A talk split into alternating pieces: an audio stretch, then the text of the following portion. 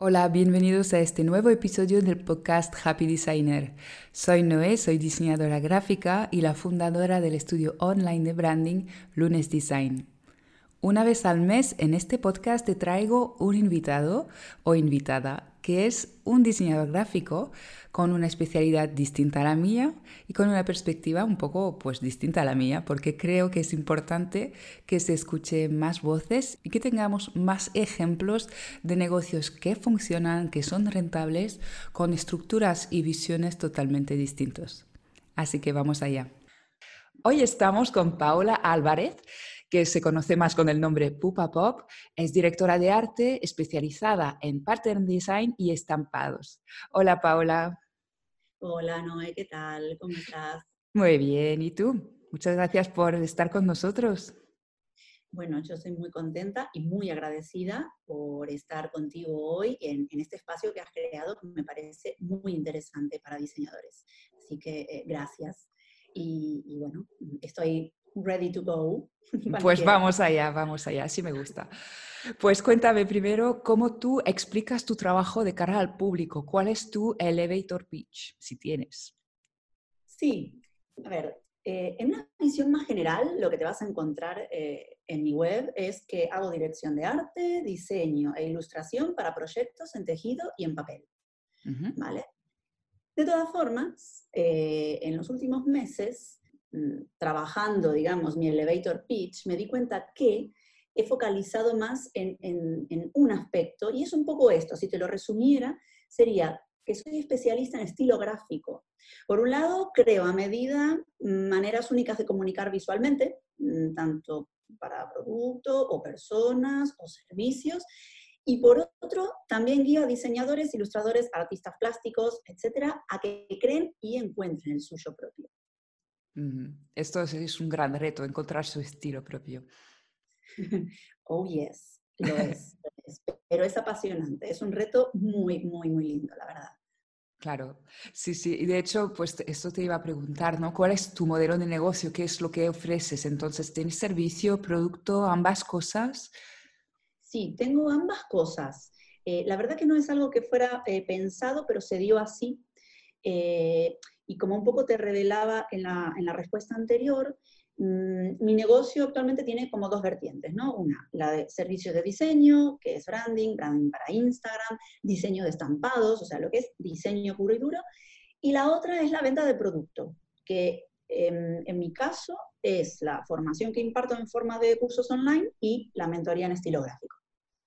Vale, vale. Mm, a ver, de todas formas, tengo que matizar que como soy muy inquieta y me meto así de vez en cuando a organizar iniciativas online u offline, em, o sea, la organización de estas iniciativas no es mi negocio per se, es decir, no gano dinero con esas iniciativas, no me dedico a montar eventos ni nada de esto, pero sí me apetece muchas veces crear esos espacios donde poner en movimiento esto que me apasiona, eh, también contactar con otras personas y también fundamentalmente inspirar y estimular a la, a la creatividad, la creación, que eso me, me flipa, me encanta. Qué bien. Claro, claro, eso. Mm, y podrías decirnos, bueno, es que creo que todos somos así, un poco inquietos, ¿sabes? los que emprendemos y además somos creativos, creo que nos salen ideas nuevas cada dos por tres, pero creo que lógicamente todo va en la misma línea. Al final estos eventos, aunque no sea una parte económica importante de tu negocio, pues sí ayuda ¿no? a construir y a fortalecer tu línea principal de negocio, ¿verdad? Digamos que retroalimenta. no, es, no es el fin último el decir me voy a dedicar a esto porque voy a tener un ingreso continuo o recurrente, no porque la verdad que mm, de hecho mm, es como que tengo una traba mental, ¿no? El, el, momento en que pienso, esto podría ser algo recurrente, ya se me dejan de ocurrir ideas. Ah, mira.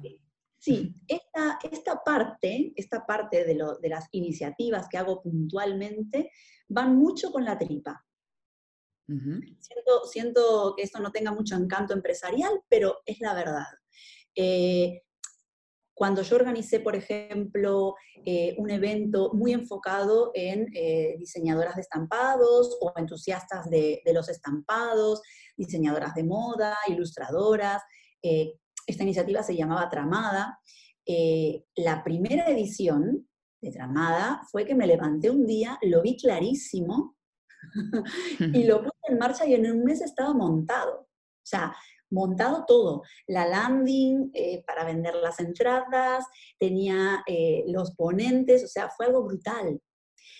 Eh, y fue un exitazo.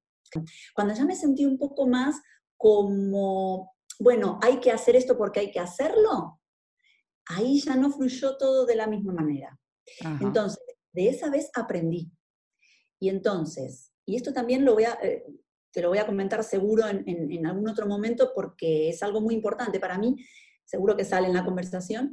Em, hay una parte, digamos, que, que puedo tener como armada, pero hay otra que dejo mucho al juego y a la improvisación.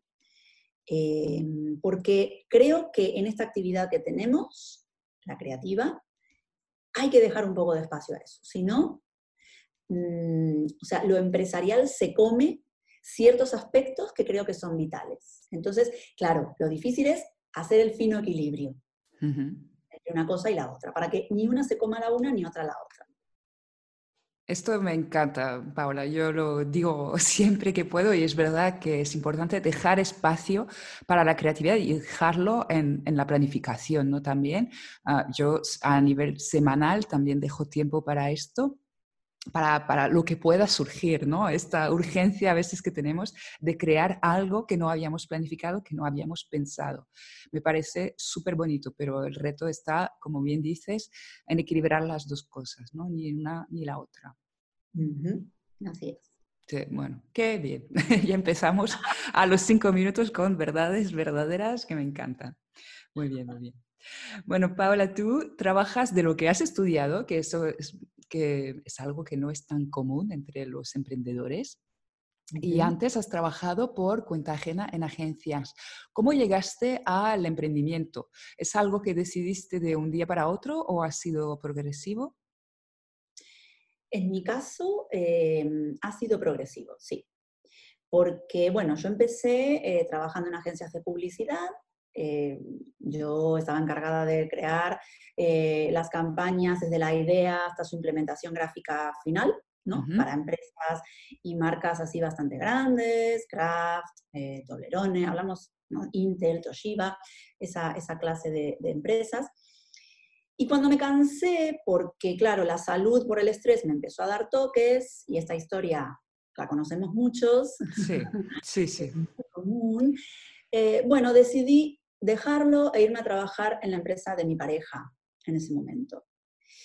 Estuve trabajando, bueno, él se dedica a em, actualmente impresión gráfica, eh, impresión em, de soportes publicitarios, así que bueno, dentro de todo su empresa me era un poco afín, ¿no? O sea, no era algo totalmente distinto. Y al año y medio de estar trabajando con él, ya más desintoxicada del ambiente de la publicidad, pues ya tenía clarísimo que no quería volver al mundo agencia. Eso eh, ya lo tenía completamente, eh, sí, ya estaba mentalizada. Entonces, lo que me pasó es que, mm, por otro lado, entendí un poco eh, en, aquel momento las tendencias macroeconómicas y sociales, o bueno, te lo digo más sencillo, viendo la que se venía, y apostar por el autoempleo en aquel momento sentí que era la única opción para salir adelante, ¿no? O sea, no sé si era la única, pero yo la sentí como la única. Eh, y aún lo sigo sintiendo, ¿eh? O sea, mm, además, ¿sabes qué me pasa? Que esta modalidad de trabajo está muy apoyada en la creatividad ya de por sí, eh, porque te dediques o no a algo relacionado a lo creativo por cuenta propia, tú tienes que ser creativa a la hora de generar valor, de venderte o de vender tu producto, de divulgarlo. O sea que de todas, todas, eh, aún sin saber dónde me metía, porque claro, nadie sabe exactamente hasta que lo empiezas a vivir, ¿no? Pero aún así me parecía la opción más creativa, eh, independientemente de cómo fuesen los resultados. Y, bueno, por eso sigo creyendo que es eh, la opción para mí. Y bueno, y aparte también ya como para terminar un poco hablar del tema agencia, eh, a mí me, me devastaba la ineficiencia del sistema, de cómo estaba todo organizado, el sufrimiento humano que causaban los equipos de personas, y por eso es que no quise volver nunca más a ese entorno. Me parecía que se podía trabajar muchísimo mejor y que yo, a raíz de esa experiencia, por cuenta propia, podía ofrecer cosas muchísimo mejores. Eso fue, eh, digamos, mi apuesta, porque yo cuando también me puse eh, por cuenta propia, sí que me dedicaba a la actividad de diseñadora y además también quise tener mis emprendimientos de producto, que ahí fue cuando eh, en aquella época, hablo de 2012, fíjate, tuve un emprendimiento que tenía que ver con el mundo del papel, eh, pero que lamentablemente se tuvo que quedar en stand-by. Y años después, 2000, o sea que ya me pierdo con las fechas, ¿eh? pero 2016, 17, eh, ahí ya había empezado con otro emprendimiento que tenía que ver con mis productos de tarjetas, postales, tote bags, estampadas ya con mi estilo y que se llamaba Urbanotech. Eso vino bastante después. Pero bueno, al fin y al cabo fueron los pasos necesarios que tuve que dar eh, para adentrarme eh, más en lo que tiene que ver con la producción, con el mojarte de las manos y, ver de qué se trata todo esto eh, y, bueno, y conocer más a fondo tu negocio, ¿no? Porque es un punto de vista que tenés que conocer sí o sí. Tenemos una trayectoria muy, muy similar, Paola. Hemos hecho, bueno, muchas cosas eh, iguales y, yo coincido completamente contigo que mi conclusión al dejar de trabajar en agencias de publicidad era, es posible trabajar menos, hacer mejores mm, producciones, mejores piezas y, ganar más, también seamos claros, porque tampoco es que se cobre muy bien en agencias. Y este, este fue mi punto de partida también. No sabía, no tenía ni idea del qué, del cómo, pero sabía que tenía que pasar por trabajar por cuenta propia, ¿no? Pero es lo único que sabía. Pero sí, sí, el punto de partida era el mismo, vamos. Y, y es así, ¿verdad? Creo que podemos decir hoy en día que sí, es posible. Totalmente, totalmente. Lo que pasa que, claro, uno es totalmente entendible que, que porque a ti te pasará, y lo doy por hecho, que te preguntan un montón de personas, consejos para empezar, eh, eh, ¿no? ¿Cómo lo hago? ¿Cómo hago esto? Y una cuando empezó no tenía idea, ¿no? Eh, y idealmente una está esperando tener esa seguridad y, para cogerse de ella ahí, pero es imposible, ¿no? Aparte porque, ¿sabes qué? a lo mejor, tú por ejemplo, esto me pasa, em, si detectas una parte de, tu negocio o de tu actividad que sea muy complicada, muy difícil de desarrollar y demás, tú no le puedes decir a una persona que viene y te pregunta, uy, Pepito, esto es muy complicado, te va a ser muy difícil. No lo sabes, es que tú no sabes la historia que va a tener esa persona porque a lo mejor conoce a alguien que le facilita mucho la tarea o ha trabajado en tal lado que le abre la puerta para que ese, ese aspecto del negocio le sea mucho más fácil y accesible. Entonces, la verdad es que eh, no, no está todo atado y por otro lado no sabes nada al principio, pero creo que no está todo dicho y que hay que pasar por ahí. Hay que poner el hombro, mojarse, mancharse, aprender Mm, y, ya te digo, idealmente, claro, todos preguntamos, nos hacemos preguntas, te llegan preguntas a ti, me preguntan a mí cómo hacer, cómo esto, cómo lo otro, pero hay un punto en que hay que pasar por el aro, sí. hay que pasar por las experiencias, equivocarse. A mí me gusta mucho la mentalidad americana de que ese empresario que no se equivocó es porque nunca fue empresario. sí, sí. Nunca lo intentó. Y mm, dicen que aquí lo penalizan mucho esto del equivocarse, ¿no? Que no tienen la misma visión aquí en España. Pero yo creo que eso está cambiando ya, porque eh, la actividad del autoempleo, de, empezar a meterte en asuntos ya más empresariales, ya nos toca cada vez más a todos. Sí, sí, así es. Entonces, pienso que eh, esta concepción de que si te equivocas eh, ya no sirves, no cualificas, no, no puedes seguir, eh, ya es como un mito que se ha quedado muy atrás. Mm, así que, bueno, eso es lo que más o menos ¿no? me parece. Sí, sí, a mí también, a mí también. Bueno, y cuéntanos, ¿qué te gusta más de ser diseñadora freelance? Qué buena pregunta. pues mira, primero, la flexibilidad de los tiempos. Mm, el no tener que cumplir un horario estricto que me impongan, eh, aunque yo soy dentro de todo muy ordenada, pero igual, eh, los tiempos los decido yo. Y me gusta mucho el control que puedo tener sobre el proceso creativo, que en una agencia, por ejemplo, no lo tienes, para nada. O sea, no puedes intervenir en muchas cosas que a ti te gustaría, tienes que callarte la boca y hacer, pero cuando uno trabaja ya por cuenta propia, em, esa libertad que hablaba, ese control que puedo tener sobre el proceso creativo, me gusta mucho. Aunque igualmente esté trabajando bajo el brief de un cliente valoro mucho eh, de la vida freelance el poder desarrollar mis proyectos a mi manera. Un poco lo que te contaba antes, que había sacado como ah, conclusión de, trabajar en agencia, ¿no? que yo ahora podía hacerlo my way, de alguna manera. Em, y es algo que descubrí que mis clientes lo agradecen.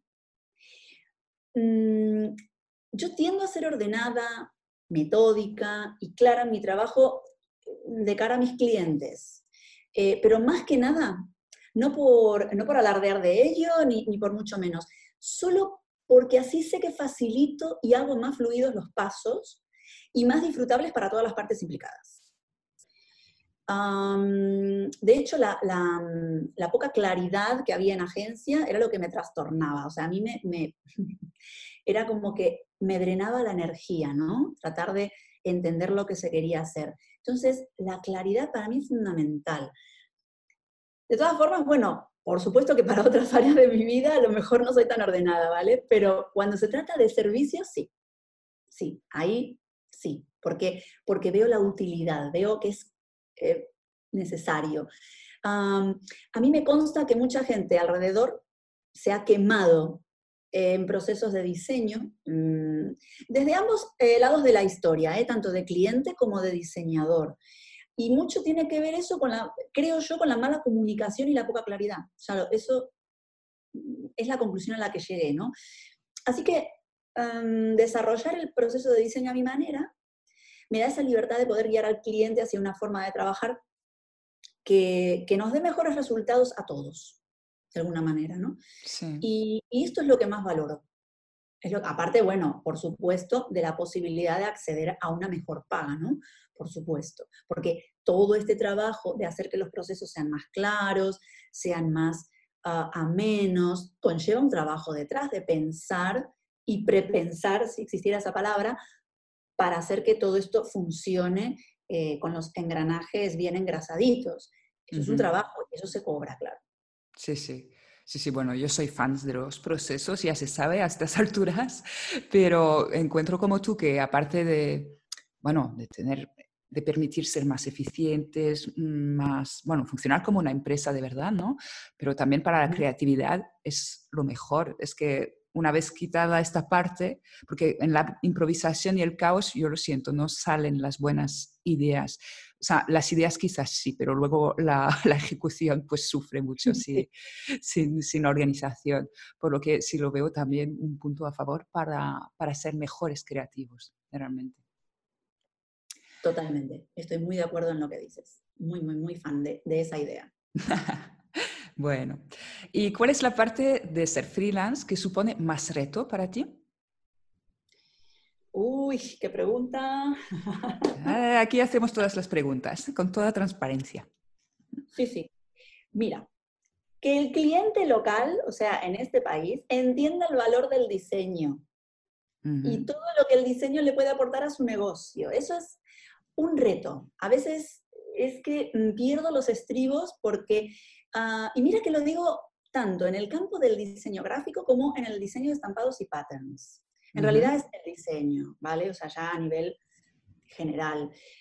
Llega un momento en que ya este topicazo del diseño me saca así, como dije antes, de quicio porque eh, digamos que es como, se vive como una lucha, ¿no? De, de, ¿por qué no lo ves? ¿Por qué si es tan claro, ¿no? Pero bueno, te digo, cuando me acuerdo del núcleo duro de buenos clientes que tengo, esos que, cuando digo buenos clientes, son estos de que confían casi a ciegas en tu hacer y que jamás te discutirían el valor de tu trabajo. Esos, cuando me acuerdo de ellos, se me pasa. se me pasa la, bajona. Em, y bueno, y ya me, me alegro un poco, pero te confieso que lidiar con eso cuando estoy con la guardia baja Mm, a veces me cansa y lo veo como un reto, porque mm, creo que es algo en lo que cuando tu trabajo es honesto, la calidad que tienes también es transparente, lo ves, lo vuelcas, la gente lo puede percibir, a veces dices, no, ¿por qué tengo que luchar cuando algo, no? Pero ojo, ojo, lo digo esto no sin subirme a ningún pedestal de nada, ¿eh? O sea, no, no, eh, lo digo cuando, claro, has trabajado por eh, ganar una calidad en tu trabajo, te lo has currado ahí como una campeona y de pronto te encuentras con personas que, quieren pagar eso a un precio amateur. Sí, entiendo esto. ¿eh? Quiero, creo que esto también pasa cuando, o sea, te puede pasar también trabajando por cuenta ajena, es decir, el típico perfil de tú trabajas mucho y tu jefe no lo valora, ¿no? No lo ve. Creo que en gran parte, en ambos casos, se soluciona con la comunicación comunicando sobre el valor, ¿no? Que esto sea un reto y que no es lo que se consideramos que es nuestro trabajo, lo entiendo perfectamente. Pero es verdad que hay que admitir que es una parte de nuestra labor. No sé si es normal o no, pero tenemos que educar y comunicar sobre el valor de nuestro trabajo todo el rato. Eso sí. Sí, sí, sí, sí. Bueno, y por eso, por eso lo que mm, también decía antes, ¿no? Que em, aunque eso no se va a eliminar del todo, 100%, eh, la única herramienta o la única forma que yo encontré de batallar, entre comillas, con esto es siendo cada vez mejor. O sea, porque por un lado no puedes claudicar, no puedes mm, desanimarte, no puedes entristecerte, y por otro hay que demostrar que la calidad tiene un valor y se cobra. Y entonces esa es la, por lo menos la conclusión a la que llegué, y, mm, y de alguna manera es lo que participó mucho en el último rediseño de mi imagen, ¿no? O sea, poniendo mucho foco también en esta idea. Y otro reto para mí, em, también, que casi me olvido, es estudiar y continuar formándome en, medio del trajín diario. O sea, como sacar un poco de tiempo para seguir formándome, porque me encanta, eh, a mí me, es como que me rejuvenece la mente, o sea, necesito estar formándome, eh, adquirir nuevas herramientas que a veces pueden ser creativas y a veces no, porque fíjate, ahora mismo, ahora mismo me he metido mm, a hacer un MBA a tiempo parcial, siendo eh, sí, porque a tiempo completo imposible, pero em, me está dando toda la vida, o sea, me, encanta. Y, aunque sea online, ¿eh? O sea, mm, lo necesitaba. Entonces, eso también es un reto porque el trabajo también es la prioridad número uno, ¿no? O sea, cuando tenés proyectos, tenés que sacarlos adelante.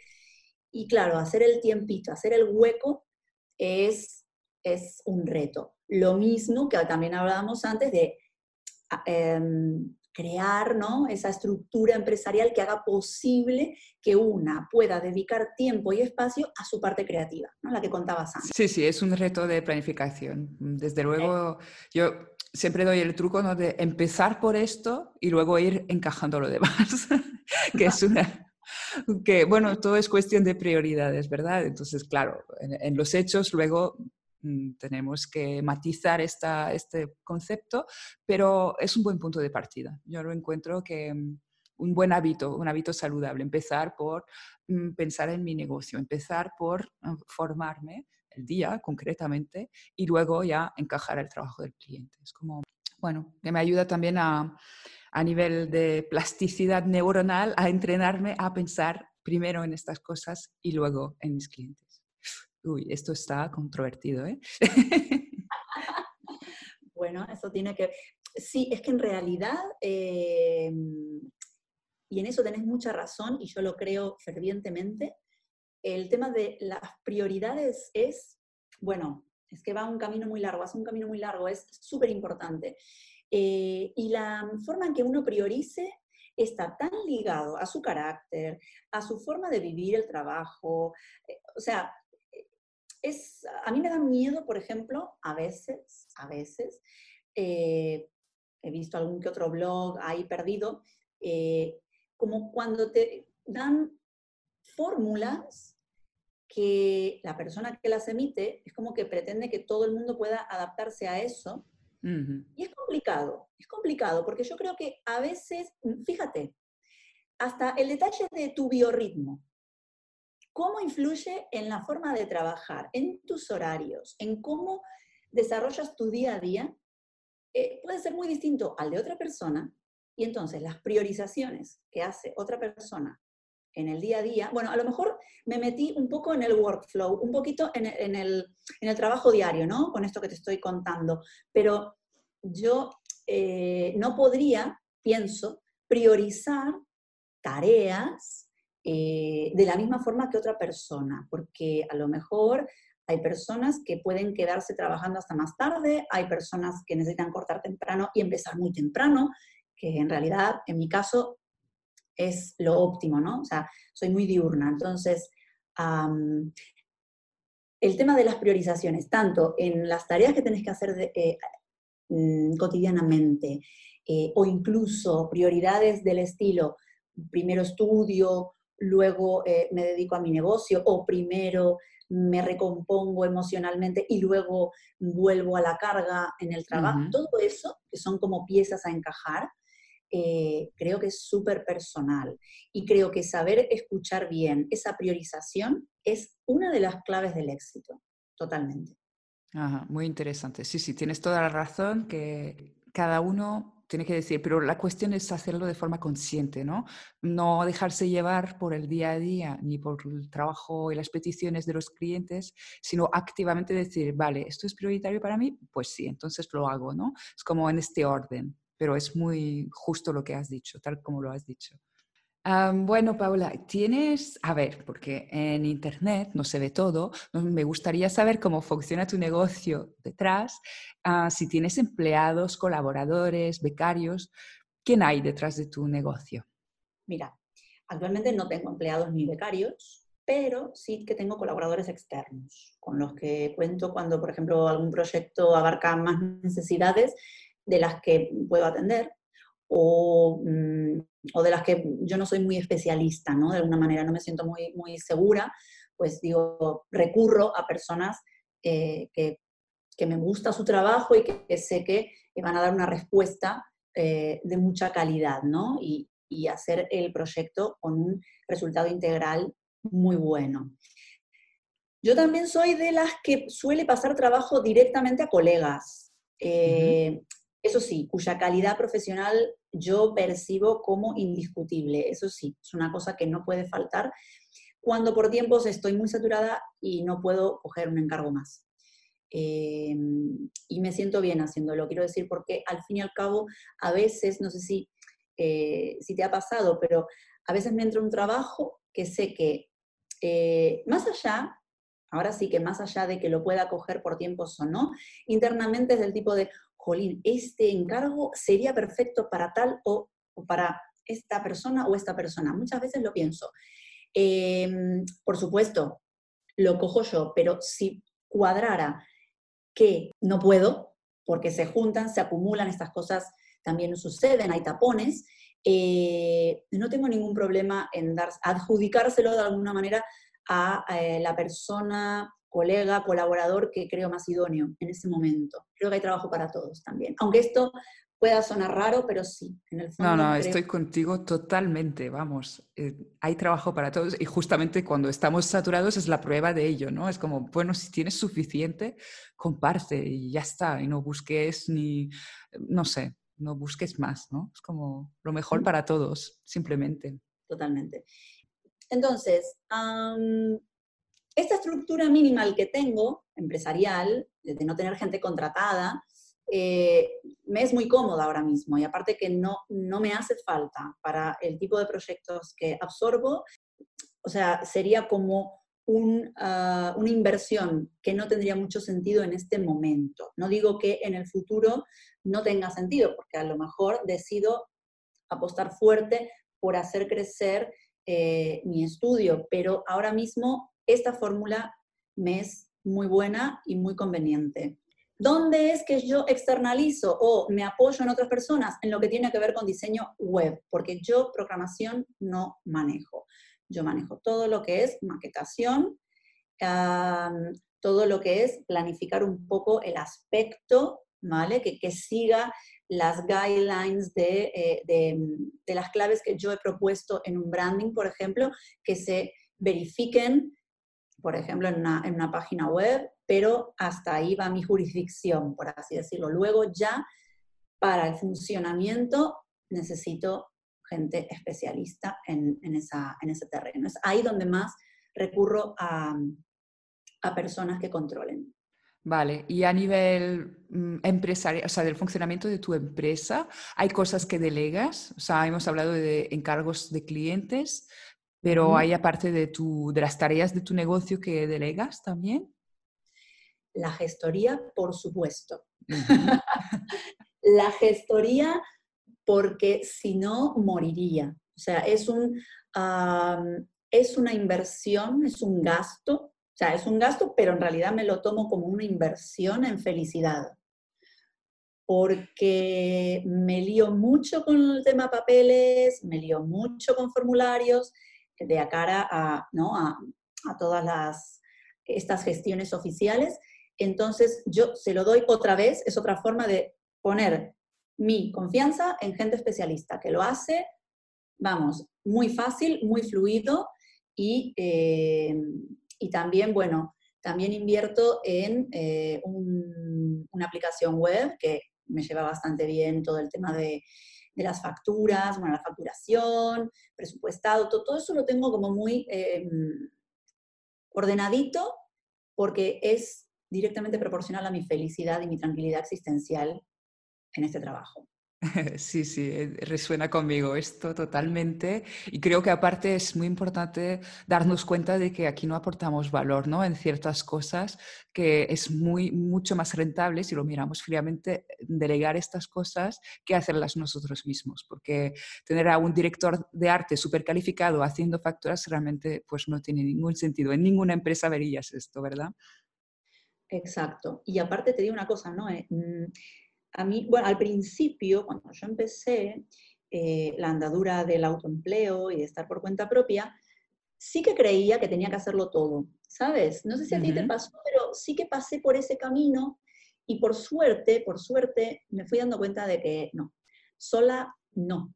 Eh, mm, al final eh, te puede dar esa palmada en la espalda de decir, sí, chica, tú puedes con todo, pero ¿Sabes qué pasa? Que no es rentable, como tú dices, no es rentable ni emocional, ni energética, ni siquiera creativamente. Exacto.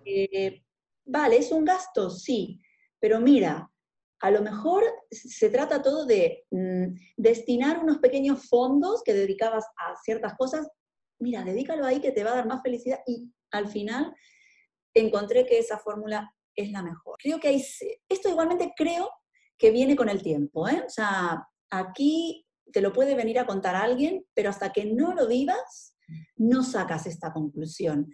Por eso digo que eh, esta, este estado de cosas, ¿no? de sentir que el gasto que hago en tener una gestoría, tener mis papeles, todo, todo, todo, todo al día, es fundamental para la felicidad. O sea, eh, y, creo que, que va a ser así durante siempre.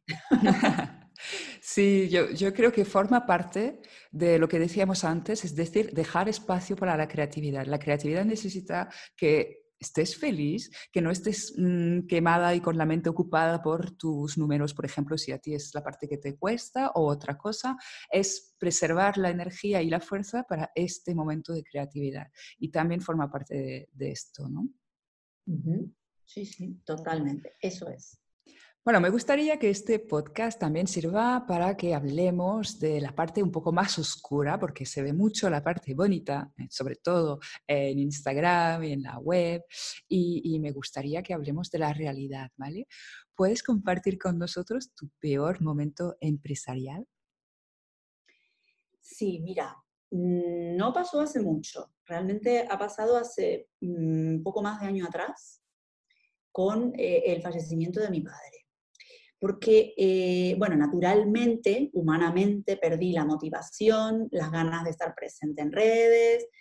Eh, fue un meterme muy para adentro, la verdad. Eh, guardarme, estar más en calma. O sea, para mí las redes siempre fueron como un patio de juegos, ¿no? Donde salir, contactar con gente y de pronto todo eso se acabó. Y como yo siento que Instagram y las redes son algo muy importante en mi negocio, claro, para mí fue un momento muy eh, complicado, muy complicado. Eh, por suerte, bueno, pude apoyarme mucho en mi pareja y mis amigos más íntimos, salí adelante, pero eh, de alguna manera, claro, tú imagínate, no quieres coger ni el ratón, no, no quieres hacer nada, quieres estar tú sola con, con tus cosas y claro, parece que se eterniza eso, ¿no? Que los días como que no pasan. Y para mí ese fue el, peor momento. No ubico un peor momento a nivel económico, o sea, no ubico un peor momento, pero sí a nivel emocional. Eh, y luego, lo que me pasó fue que a los tres meses de este evento, de este acontecimiento, mi ordenador decidió comerse la carpeta de trabajos, los pasados, los ya hechos y los activos. Dios mío es inexplicable, Noé. O sea, nadie sabe lo que pasó. No fue un virus, porque no había virus, o sea, lo han visto en el, en el servicio técnico, no había virus, pero de pronto gigas y gigas de trabajos desaparecieron. El tema es que perdí el 20% y tuve que volver a hacer algunos proyectos que estaban en abierto. Sea que sumado a lo que venía de tres meses atrás, o sea, fue, bueno, una locura. ¿Qué pasa? El lado bueno, porque de todo esto siempre hay una cara positiva, que me ayudó mucho de cara al replanteo que hice en 2019. Eh, eh, todo esto hizo como una repriorización de, muchas cosas, eh, y como hablamos antes, el tema de las priorizaciones, o sea, la priorización es fundamental, pues a mí me ha servido para poner muchas cosas en su sitio adecuado. Y ese fue mi peor momento. Bueno, pues sí, no es poca cosa y ha sido súper valiente como para sacarle además el lado positivo a todo esto. Pues yo creo que soy de las que creen que no hay mal que por bien no venga. A lo mejor es un poco iluso, pero a mí me sirve mucho pensar así porque, bueno, a veces puedes tener cosas que, se, que salen como para otra dirección o, o que te contrarían y luego siempre descubres que sucedió por una razón que no tenías presente en ese momento y luego dices, ostras, pero mira, si hubiera pasado esto, a lo mejor, mm, y qué bien que salió todo así de alguna manera. No estoy hablando del tema personal, por supuesto. No, no, entiendo, entiendo. estoy hablando más del tema de eh, que este ser que poseyó mi ordenador se comió mi trabajo. Pero bueno, eh, he vuelto con mucha más fuerza después de eso, de ese evento. Y, bueno, y la verdad que, que lo, he superado, de alguna manera lo he superado. Bueno, super experiencia de, vida. Eso es como tú lo has dicho. Bueno, y nada, pues para acabar un poco, como estamos a, principios de 2020, me gustaría saber cuál es el objetivo más emocionante que te has marcado para este año. En principio, estoy pensando en que, porque, a ver, ahora llega el momento este, ¿no? Del cierre del año, de sacar las conclusiones, eh, de, ver, de mirar para el futuro pero yo todavía estoy como terminando esto, ¿no? De asimilar mi, año. Entonces, sí que es verdad que alguna idea ya de futuro me empieza como a, a, sitiar un poco la mente. Y lo que tengo así un poco esbozado es expandir y escalar mi trabajo. Vale. Que de hecho, de hecho, eh, el MBA que estoy haciendo, estoy buscando en esa educación ah, un poco respuestas a esta idea que tengo. Todavía no sé ni cómo, ni nada, pero es una idea que tengo de cara al año que viene, que no sé si me llevará un año o dos, o no lo sé, pero es un reto que me he propuesto. Y mm, como bueno, como también eh, este año en mi negocio, el reto que me había, bueno, no, no sé si decirle reto, pero sí que me había propuesto un poco dejar de lado la formación presencial para darle más espacio a mi, eh, a mi labor como mentora en estilo gráfico. Y así lo hice. Y me fue bien. Y lo sentí bien. La verdad, bueno, súper satisfecha. Eh, digamos que ahora es como un, una parte como muy importante de mi negocio. Pero escalar mi trabajo también eh, creo que, que, va a ser la clave para, uh, bueno, no solo crecer a nivel empresarial, sino tener también una tranquilidad y, poder llevar mi visión o, mi punto de vista sobre la actividad creativa a más gente, ¿no? Eso, bueno, eh, creo que, me, mola mucho esa idea. Sí, Eso, así tiene que ser, un objetivo emocionante. Muy bien, y antes de despedirnos, yo quiero que viajemos un poco al pasado.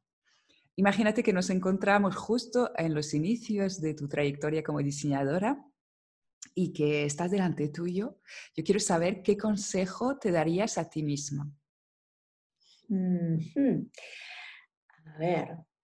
Mm, mira, seguro que me diría, Paula, primero y antes que nada, edúcate a nivel financiero. Porque esa educación es la que finalmente te va a dar soporte para poder concretar tu labor creativa y artística y también poder mantenerla en el tiempo. Mm, además, esta información va a ser lo que seguramente te, eh, te permita ganar eh, muchísima más libertad de movimiento en muchas decisiones que tengas que tomar. Esto es algo que seguramente me diría, porque mm, cuando yo salí del mundo agencia, eh, no tenía ninguna formación en cuanto a, manejo de una empresa, educación financiera, lo que decía antes tampoco, ah, era simplemente una empleada. Y en ese, en, ese, en ese rol tú es como que lo tienes un poco todo hecho, ¿no? Otros tienen que pensar por ti, tienen que salir adelante por ti, a ti te emplean y punto. Entonces, creo que si hubiera tenido esa educación al principio, siento hoy con toda la convicción del mundo que podría haber hecho otras cosas de manera muy distinta. No, no tanto las decisiones de corte emocional, porque esas eh, estoy totalmente convencida que las tomé y las tenía que tomar así y no hay otra forma, pero hay otras más prácticas que podría haberlas tomado bajo la luz de una educación especializada, que es esta. Y otro consejo, que un poco lo, había nombrado antes, eh, y me viene este aprendizaje de haber participado, de haber formado parte de la comunidad extraordinaria donde te conocí a ti, con mucha alegría, porque la verdad que siempre lo digo, entré a extraordinaria gracias a ti, o de alguna manera lo siento así porque, claro, yo veía que había muchas mujeres hablando de esta comunidad y, y yo no sabía nada, no conocía a nadie, y yo pregunté, lancé la pregunta, bueno, ¿cómo hago para inscribirme? Y tú muy amablemente fuiste la que me respondiste y me dijiste cómo hacer. Así que siempre te voy a recordar por ese gesto tan amable. Eh, entonces, estando en esa comunidad, lo que aprendí fue esto que contaba antes, de que sola, no. Sola, eh, en tu ordenador y aislada del mundo, no va a pasar nada.